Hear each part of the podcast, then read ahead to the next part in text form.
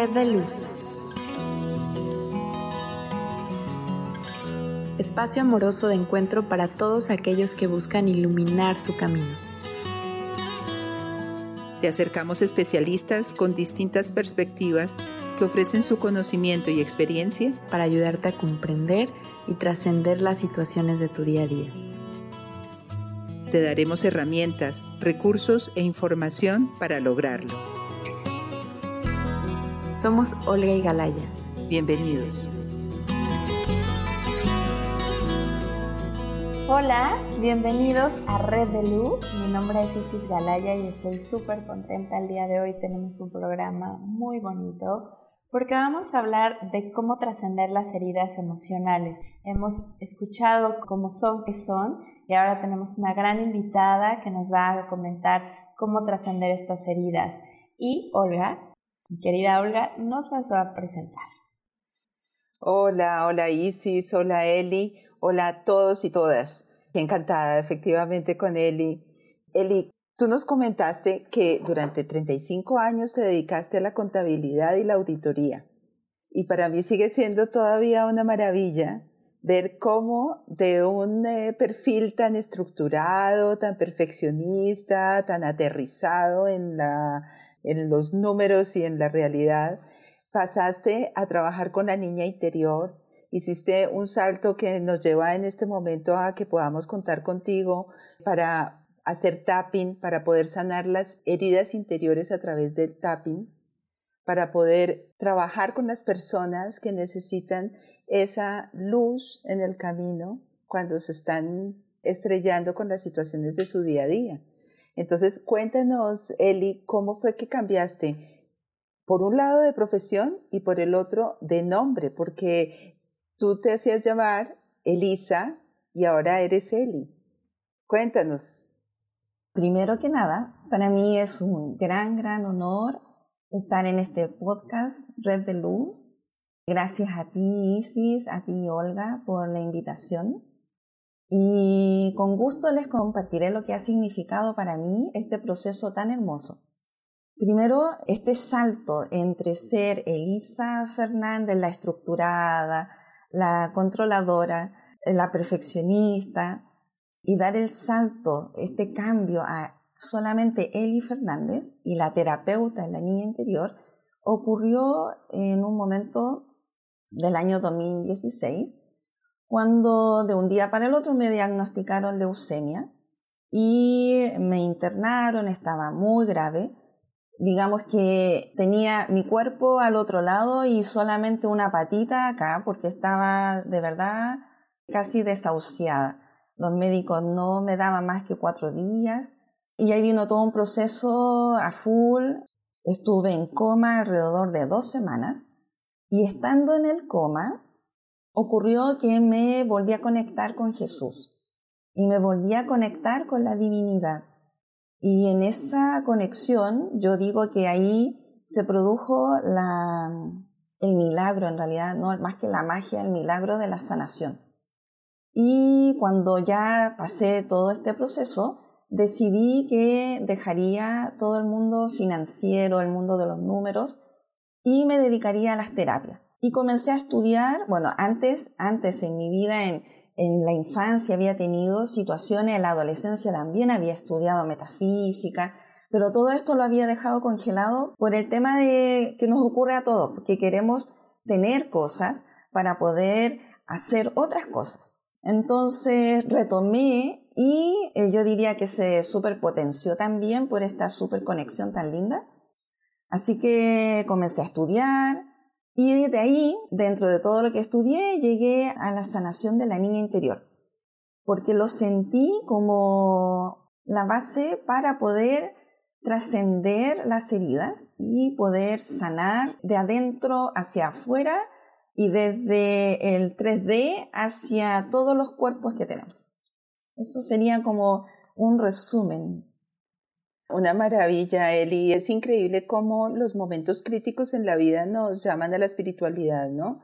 Yo también tuve un cáncer y también salí adelante de él, pero ese impulso vital de quiénes somos, qué estamos haciendo aquí, qué sentido tiene la vida, como que todas estas preguntas de pronto aparecen porque necesitan con urgencia responderse y esa cotidianidad en la que uno ha desarrollado su vida y su profesión no responden, no alcanzan, ¿no? Es decir, que vaya todos los días a trabajar, a cumplir con mis tareas, llegar a casa, ver a mi familia, dormir, vuelva a ir, ¿no? Hay como una rutina vacía.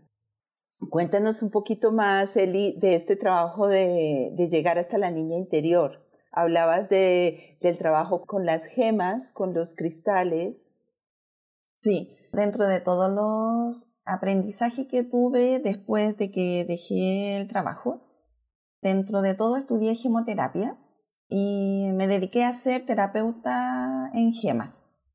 Estando en esto de las terapias con gemas, las personas venían a, limpiar su aura, activar su chi y comencé a darme cuenta que las personas venían, por ejemplo, esta semana yo le testeaba con el péndulo para ver cómo estaban y obviamente estaban todos cerrados, entonces hacíamos todo el protocolo de limpieza y después de activación y al final les hacía el testeo para que vieran que estaban todos activados.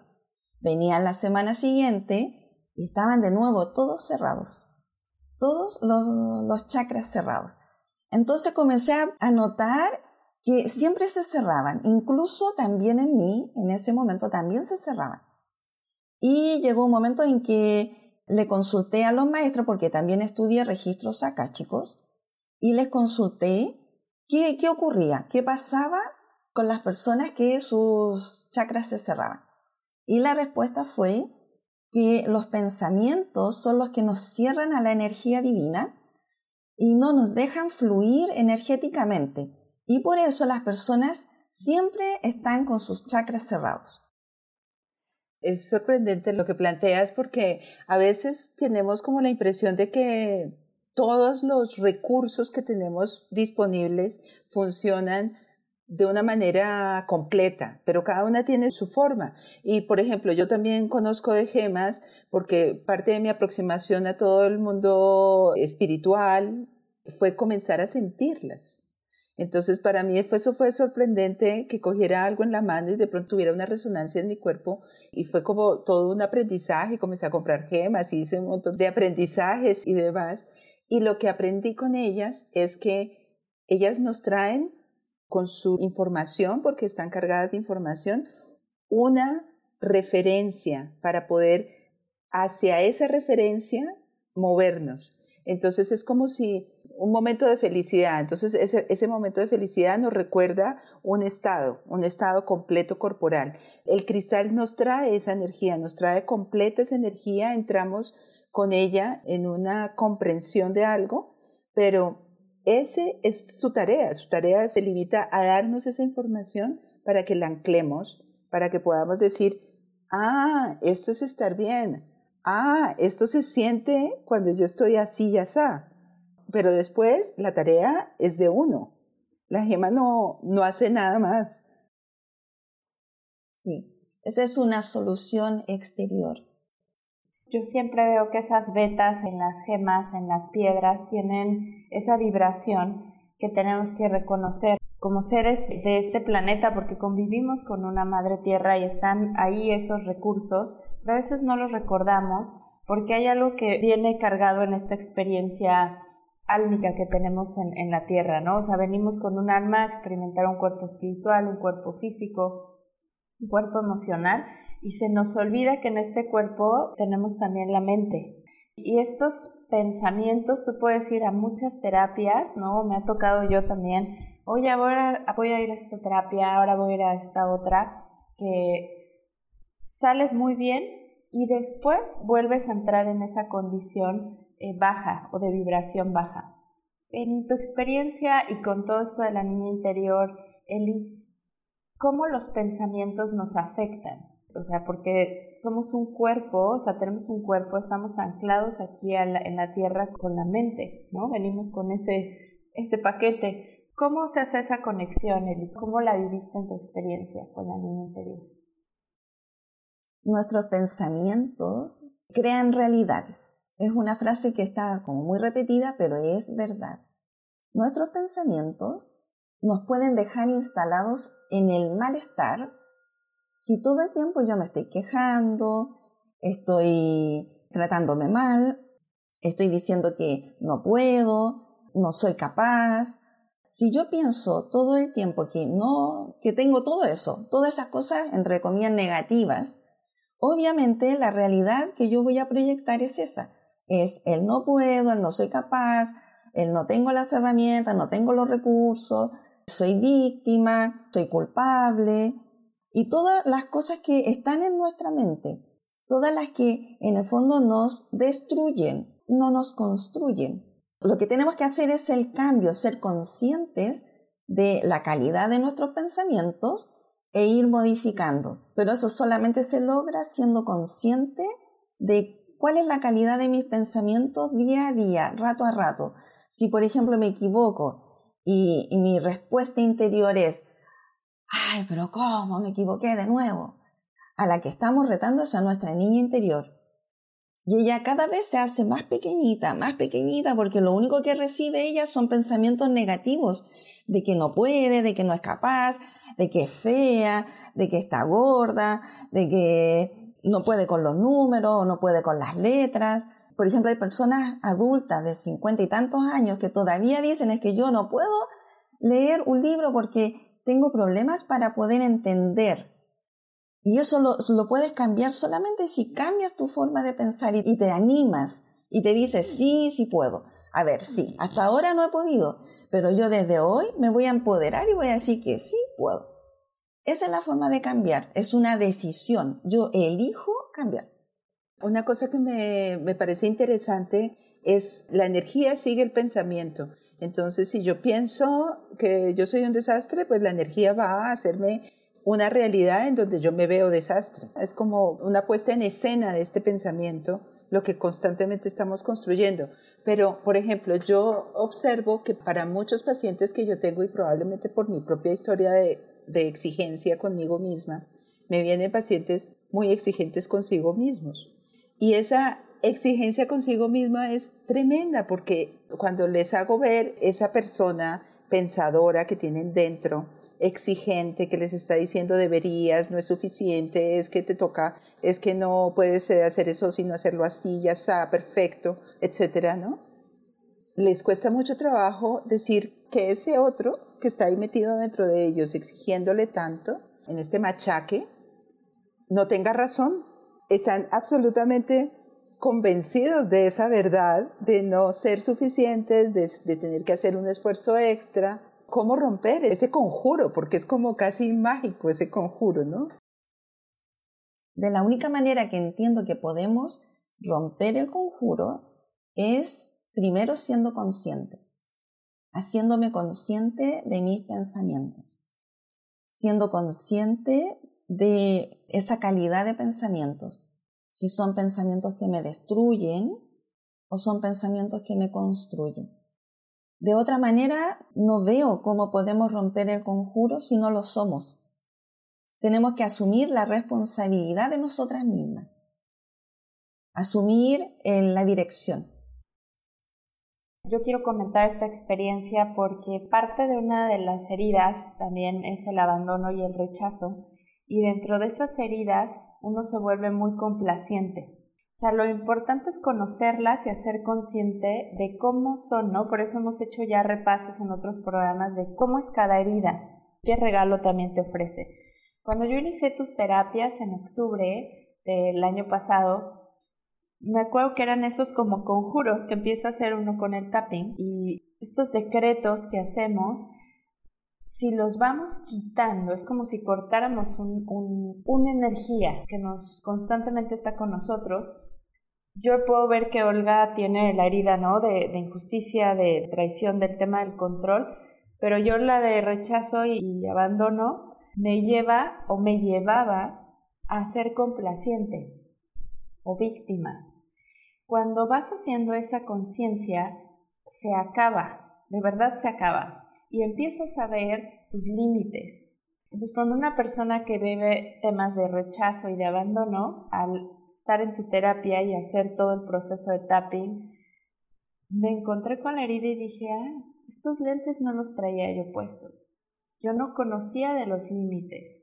Yo no conocía de poner un alto, de complacer a los demás y no preguntarme si esto me incomoda. Me incomoda hacer cosas o lo hago realmente para que no te vayas. Creo que eso es importante y, lo vivimos en tus terapias y me gustó muchísimo entender estos pasos, ¿no? De cómo te puedes ir sanando y reconociendo en esa herida, porque para mí es muy claro lo que Olga dice, ¿no? Oye, es que no hice esto bien, ay, este... Y yo digo, lo hace perfecto, o sea, mi amiga es perfecta. Y nos tenemos que aprender a rodear de personas que también nos nutran y que nos permitan decir, sí, eres, eres muy buena, eres inteligente, eres maravillosa. Como eres, te aceptamos, que era mi caso. Yo no necesito cambiar para que me acepten. Pero esos lentes los vas adquiriendo, ¿no? Entonces, estos pasos, ¿cómo sucede esto? Porque también son heridas que se generan en la infancia. Bueno, de ahí entramos derecho a la niña interior. Estos pasos para sanar a la niña interior en las terapias que realizo parten con la conciencia de tener las heridas. Parte por entender quién es la niña interior y en, en estos pasos de sanación vamos a asumir la responsabilidad de sanar a la niña interior. Ya no tengo que esperar a que venga alguien de afuera y me sane, porque somos nosotras, cada una de nosotras nos sanamos y cada una de nosotras se hace cargo de su niña interior y toma la responsabilidad y el compromiso de todos los días sanarla. Tienes que crear un espacio sagrado. En las terapias creamos un espacio sagrado en donde va a habitar la niña. Después vamos con ella hacia el rescate de la niña interior para traerla a este espacio sagrado en donde vamos a habitar juntas. Vamos a habitar con la niña. Nunca más nos vamos de su lado. Pero la única manera de que la niña sienta que yo estoy con ella, sanándola, cuidándola, protegiéndola, nutriéndola, conteniéndola, es todos los días hablarle entonces, una de las tareas fundamentales es hablarle a, mi niña interior todos los días, saludarla, cómo está, preguntarle cómo se siente, porque en este proceso de sanación asumo ser la madre y el padre para ella. Ella deja de mirar a sus padres y ahora asume su rol al reparentizar a la niña. Una pregunta, Eli. Cuando tú dices, vamos a hablar con esa niña interior, esa niña interior soy yo misma, mi recuerdo de mí misma de pequeña? Sí. A ver, hay heridas que se inician desde el útero. Entonces podríamos decir que esta niña interior tiene heridas desde los cero años, desde que estaba en el útero, hasta, yo digo que hasta los 10. Otras autoras dicen que hasta los 8, los 7, ¿Por qué digo hasta los 10? Porque va a depender de, también de la madurez de la persona, hasta qué momento es niña. Y dentro de los pasos, después de rescatar a la niña interior, tenemos que reparentizar. Eso significa que asumo el rol de madre y padre para mi niña interior. Eso significa que desde hoy en adelante, cuando asumo ese rol, Dejo de mirar a mis padres para pedirles que me den lo que no me dieron cuando yo era niña. Eso es algo que tenemos que asumir en la sanación de la niña interior, porque nosotras, como dentro de nosotras vive esta niña interior, siempre está activa esa necesidad de mirar a los padres para pedirles que te den eso que necesitas, el amor, la contención, la nutrición, pero que en su momento, cuando de verdad lo necesitaste, no te lo dieron. Esa es una realidad que tenemos que asumir. Y qué bueno que tocas esta parte, Eli, porque nuevamente regreso a mi experiencia con las terapias contigo. Haces el proceso de rescatar a la niña interior. Yo hasta tengo fotografías de mi niña interior, la tengo en un portarretratos, ¿no? Hice el ejercicio de escuchar cassettes míos de mi voz cuando era chiquita y regresar y abrazar a esa niña Y es como la gemoterapia, sales así, wow, sí, ya tengo. Y de repente te enfrentas a esta parte que es la que nos dices, bueno, hay que reparentizar. Pero para eso también tienes unos papás, tienes un linaje ancestral con una carga que eso es como una parte importante de estas terapias. A veces se nos olvida, ¿no? Y también hay que cruzar esas heridas porque si no regresan en forma de jefes, parejas, amigos y circunstancias, ¿no? Exactamente. Entonces, después de reparentizar a la, a la niña interior y asumir el rol de madre y padre, desde ahí puedo sanar mis cinco heridas. He creado un protocolo de sanación y después sigo con el proceso de sanación, sanando la herida de la madre, mi herida con mi madre y sanando mi herida con mi padre. Eso sería como el círculo y obviamente eso significa modificar el diálogo interno, hacerlo amoroso, compasivo.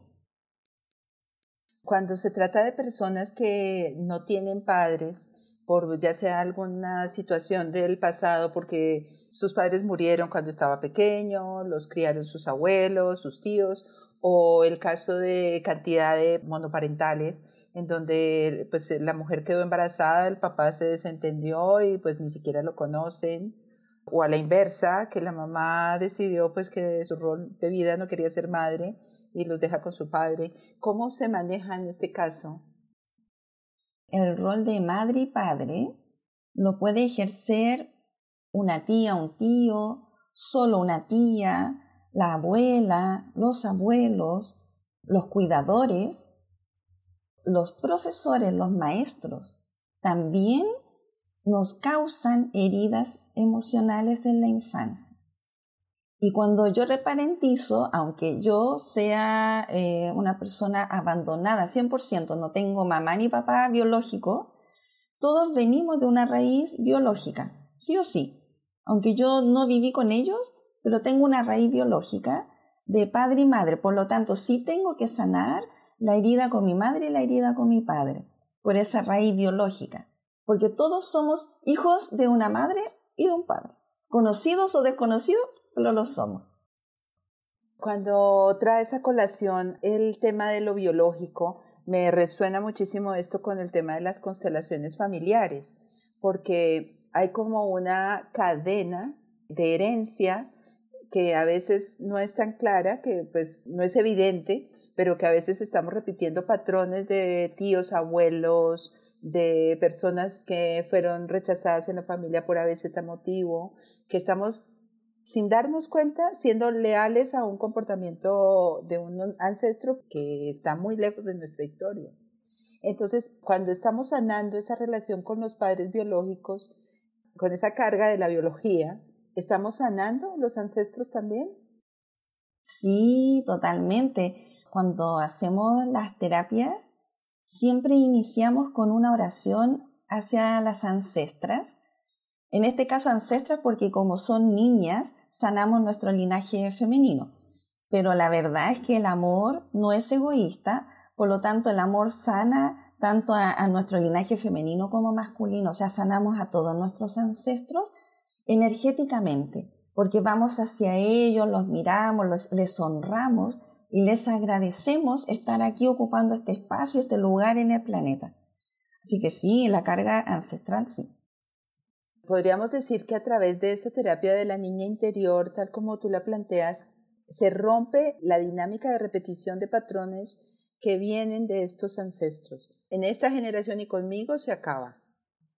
Exacto, porque como te haces consciente y te haces responsable de tu niña interior, obviamente cortas todos los patrones que traías porque tus padres, tus abuelos, todos tienen heridas, todos tienen una niña o un niño herido y te heredaron, aunque tú no los conozcas, biológicamente traes una carga energética, aunque hayas sido adoptado o adoptada, tú traes sí o sí esa carga energética. De hecho, tienes doble carga.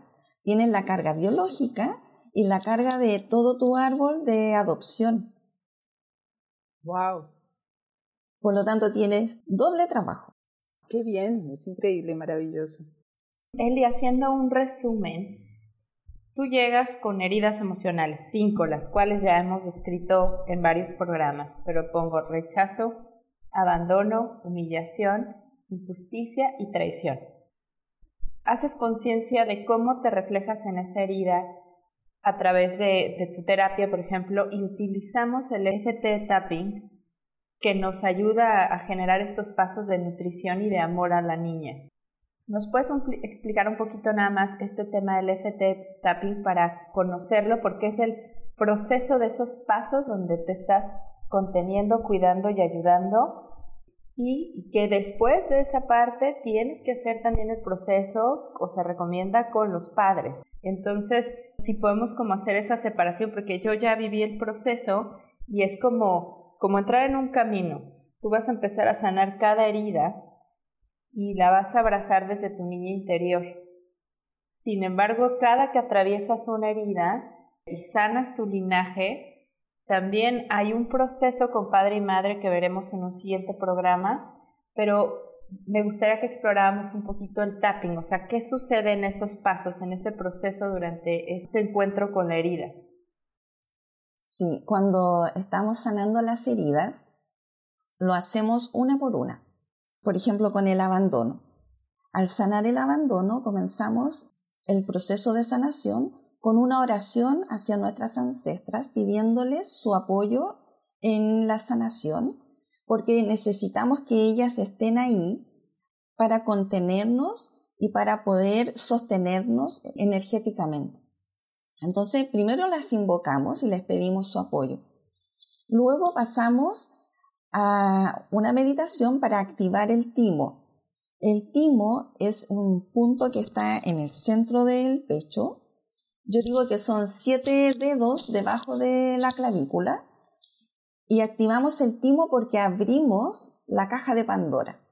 La caja de Pandora ha estado cerrada, la cerramos con las máscaras que nos pusimos para no sentir, para no volver a sentir el dolor que nuestra niña sintió y que para ella fue complicado y complejo entender, porque ella no tenía ningún razonamiento, ningún entendimiento como para poder decir, o si mis papás, mi mamá, mis abuelos, mis tíos o quienes estuvieron conmigo en la infancia, también tienen una niña, un niño herido, no, no tuvo ese entendimiento nuestra niña, por lo tanto ella se cerró, se cerró y el timo se cerró. Por lo tanto, lo activamos para poder abrir esa caja, porque lo que hacemos en la terapia es ir al encuentro de la herida, no la huimos, no le ponemos una, un velo encima para, ay, no la quiero ver, no, vamos al encuentro, o sea, ahí nos hacemos valientes, nos comprometemos y vamos al encuentro de la herida. Y hacemos seis rondas de tapping. Trabajamos el tapping porque el tapping trabaja cuerpo, emociones, mente y también espíritu, o sea, trabaja en todos los niveles. Por lo tanto, con el tapping vamos abriendo la herida. La veo, Primero vamos a ver la herida, la vamos a reconocer, aceptamos que la tenemos, hacemos un espacio para poder estirarnos, hacer algunos ejercicios, porque cuando ya estás con la herida, la herida te contractura físicamente. Por lo tanto, dentro del tapping hacemos un espacio para poder estirar el cuerpo, relajarnos y también para sentir en el cuerpo la herida, porque la herida la tenemos que pasar sí o sí por nuestro cuerpo.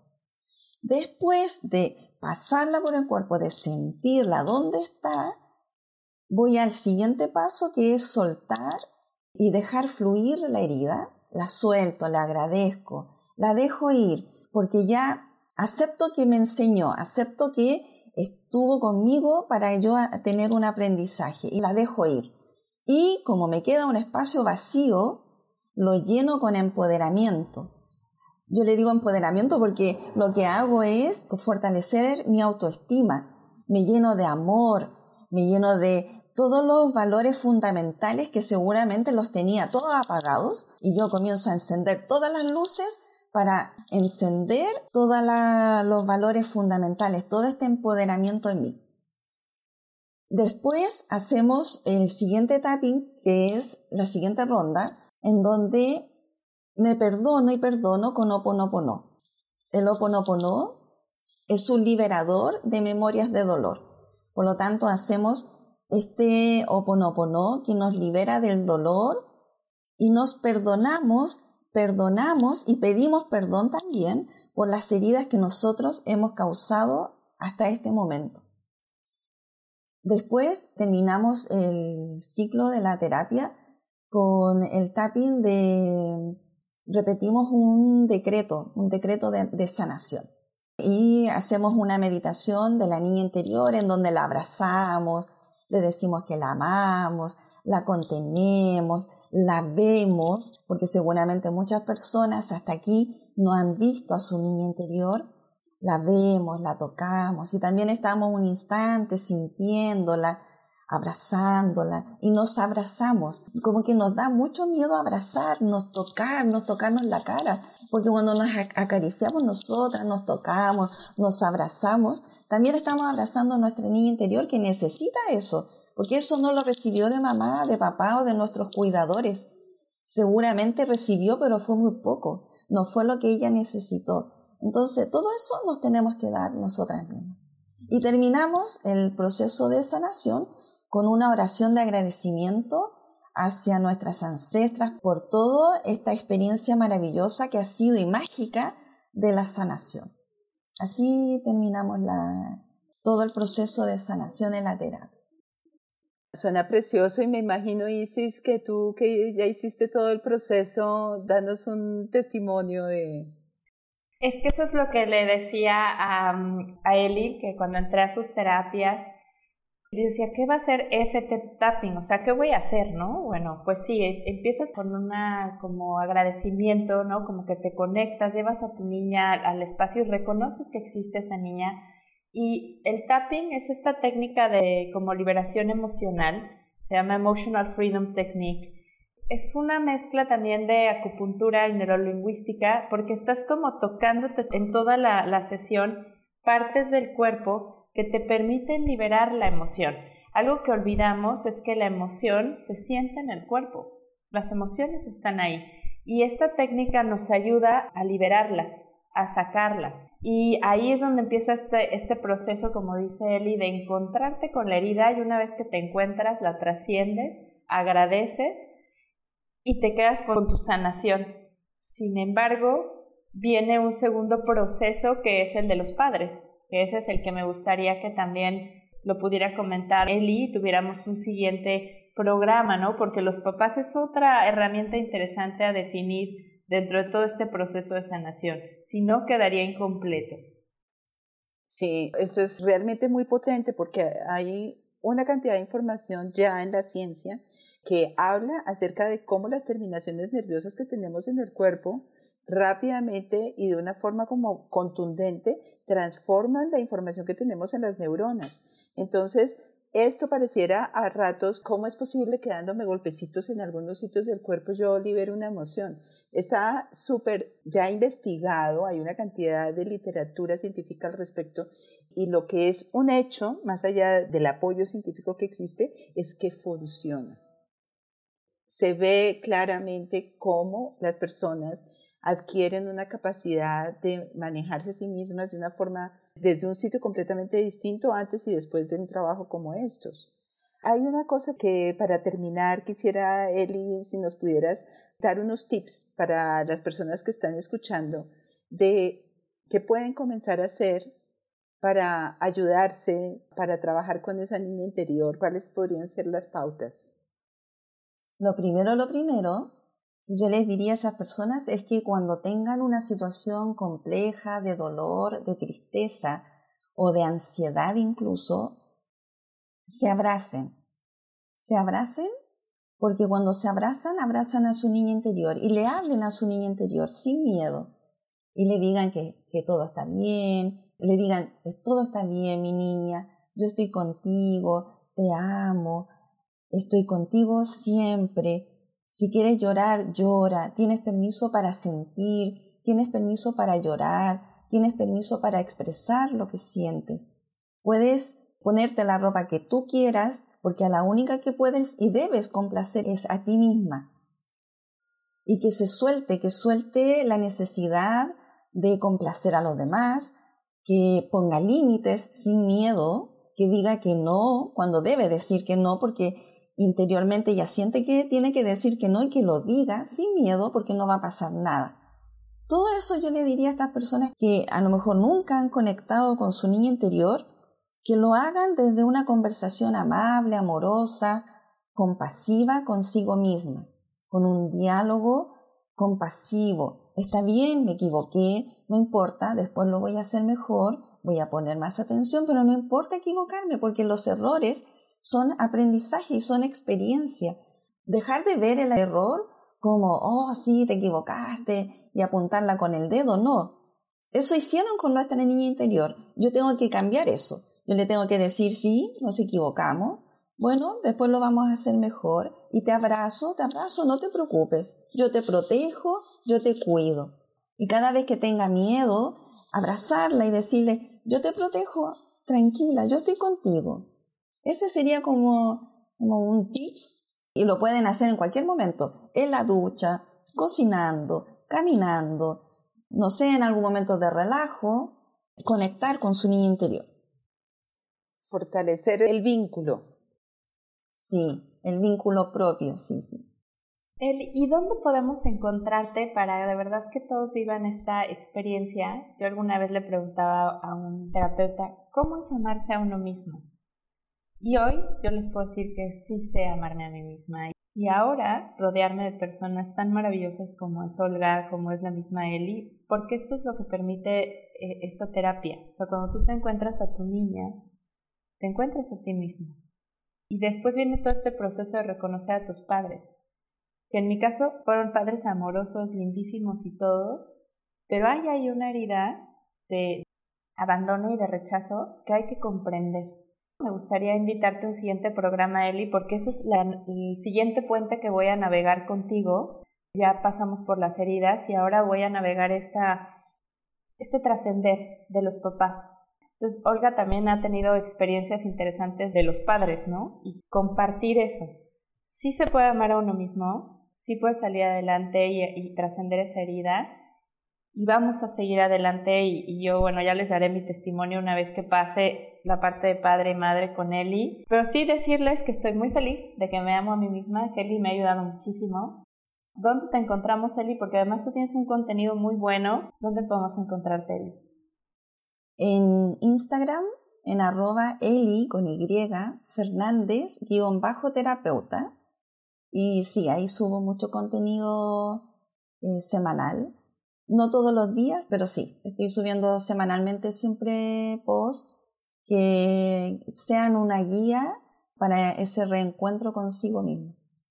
También tengo una página web en www.elifernandez.cl y ahí también hay de todo, ahí tengo packs de terapias uno a uno Puedo construir también un PAX ideal si alguien quiere o tiene algo puntual que quiere sanar.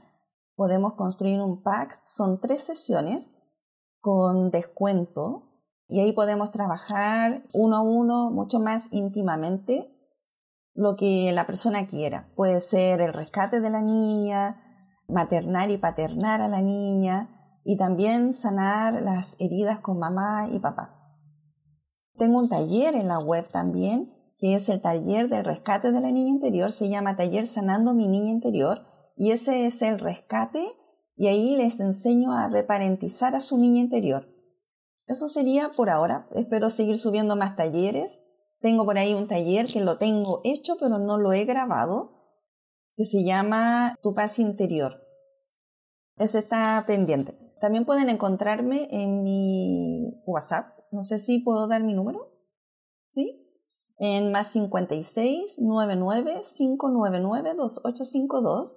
Pueden hablarme por WhatsApp. Pueden decir que escucharon el podcast de Red de Luz y les haré una atención. Genial. Qué maravilla. sí, muchas gracias. Eli, ha sido un placer tenerte y además estamos emocionadas, tanto Isis como yo, de saber que tenemos un nuevo programa contigo, que vamos a continuar en esta siguiente etapa de, de proceso que tiene que ver con los padres. Así es que los invito a todos los que están escuchando para que no se pierdan el siguiente capítulo de este proceso de la niña interior y de sanarnos a nosotros mismos a través del contacto con nuestros padres de la mano de Eli. Los esperamos. Esto fue Red de Luz. Hasta la próxima.